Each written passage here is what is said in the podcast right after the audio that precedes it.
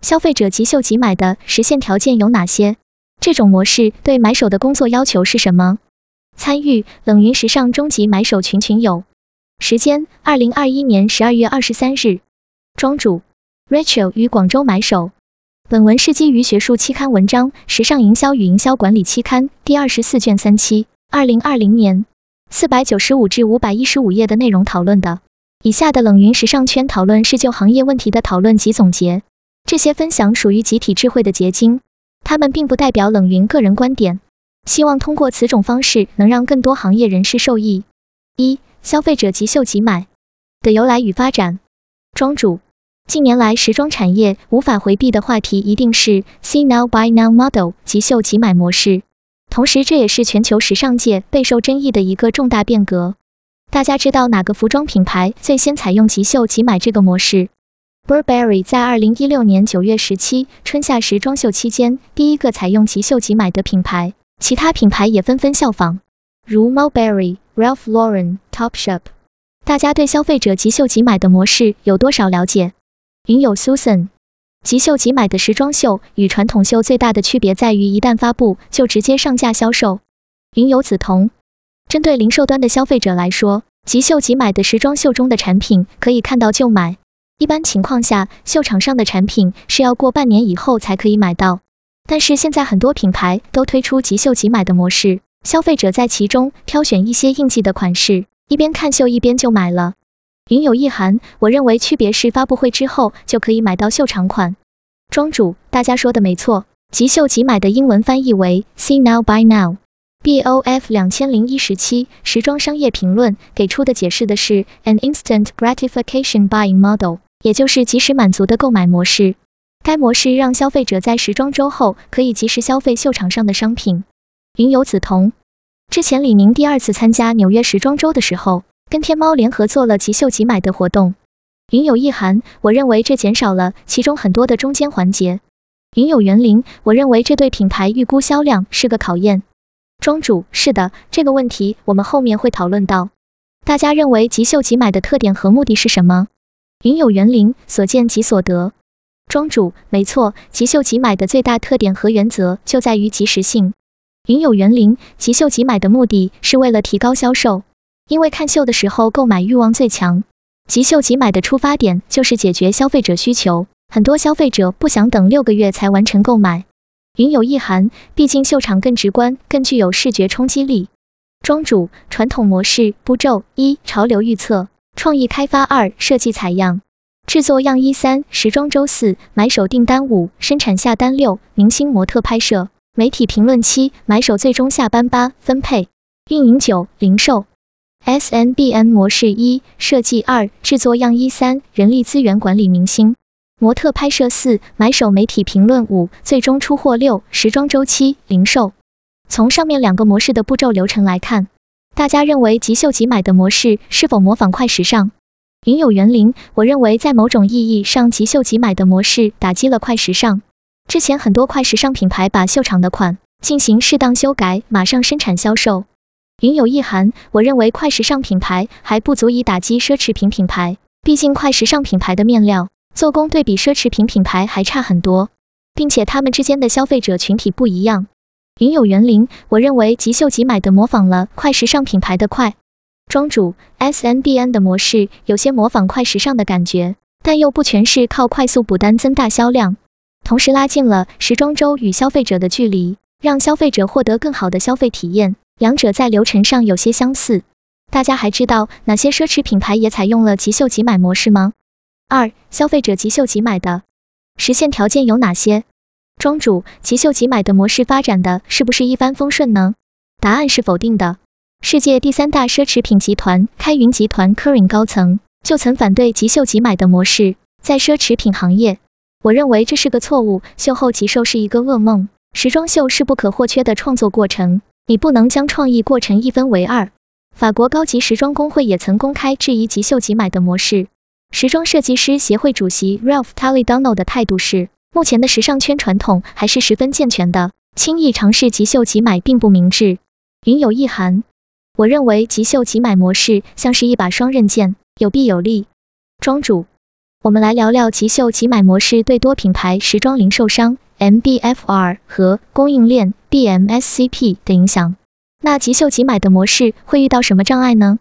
云有意涵，我认为难度是销售预测下单的量，问题的核心还是怎么能高效把衣服卖出去。庄主，那你认为在衣服卖出去前会遇到什么问题？云有园林，我认为主要问题是下单数量。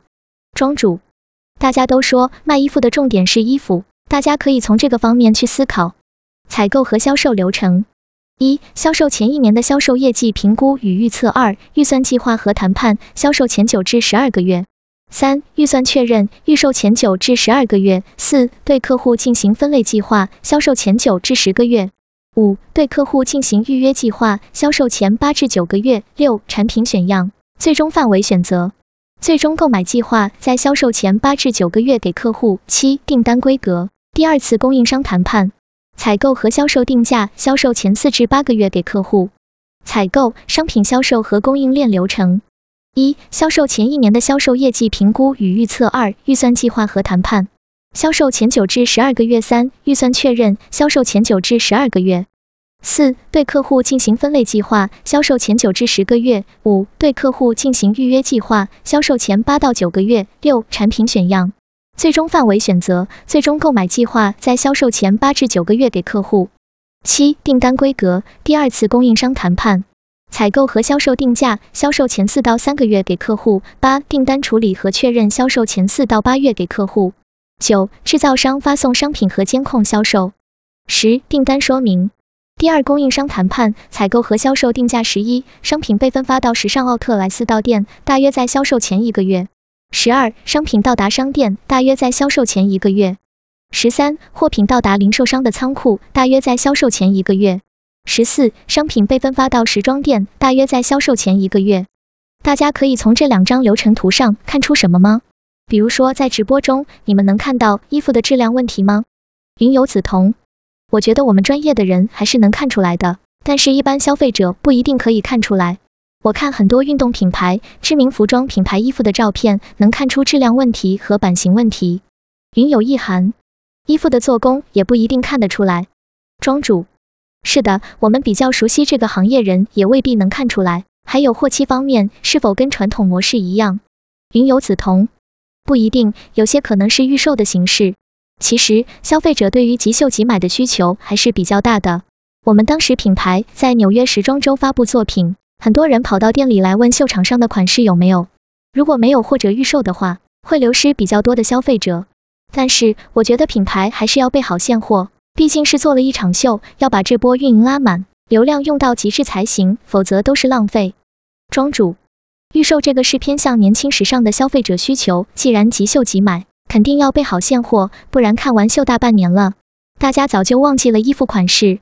那么多品牌时装零售商在即秀即买模式下的购买、销售和供应链流程有哪些步骤？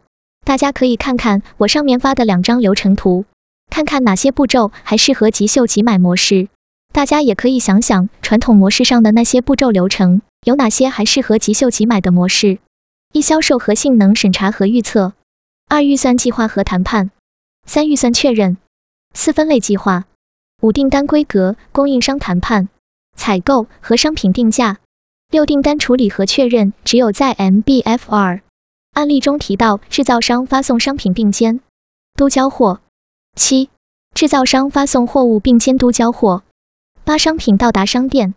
九商品检查和准备最终客户追求。十商品准备好供客户购买。大家觉得这几条适合用在即秀即买模式上吗？云有梓潼。其实我觉得不是所有的产品都适合即秀即买模式，因为时装秀基本都是提前半年发布的，所以即秀即买模式本来就是借秀场而做的一次营销活动，所以这是一事一议的事情。云有园林，我认同。云有梓潼，我们当时在上海时装周的时候，对于即秀即买的款式，我们是做了单独的策划，也是从营销端倒推的。庄主，通过上面的障碍，消费者即秀即买的实现条件有哪些？即秀即买模式是属于快速采购模式，那服装的生产周期会不会很紧张？云有梓潼，不会，像我上面说的，这是一个单独的需要提前做计划的企划。也就是在秀前部分的产品已经做好在仓了。云友安澜其实可以提前做好规划，边生产边售卖，并让工厂做一件代发，这时间和库存风险都能有所控制。云友梓潼，比如说我们一般在八九月份做春夏上海时装周，那么我还可以做一些 T 恤、卫衣之类的常规的款式，搭配在整场秀里面，这是消费者买回去就能穿的产品，同时也会具有传播的价值。比如李宁的印章 T 恤，庄主，没错，就是要缩短生产周期，通过缩短交付周期、缩短生产周期和供应商关系管理，实现快速采购模式。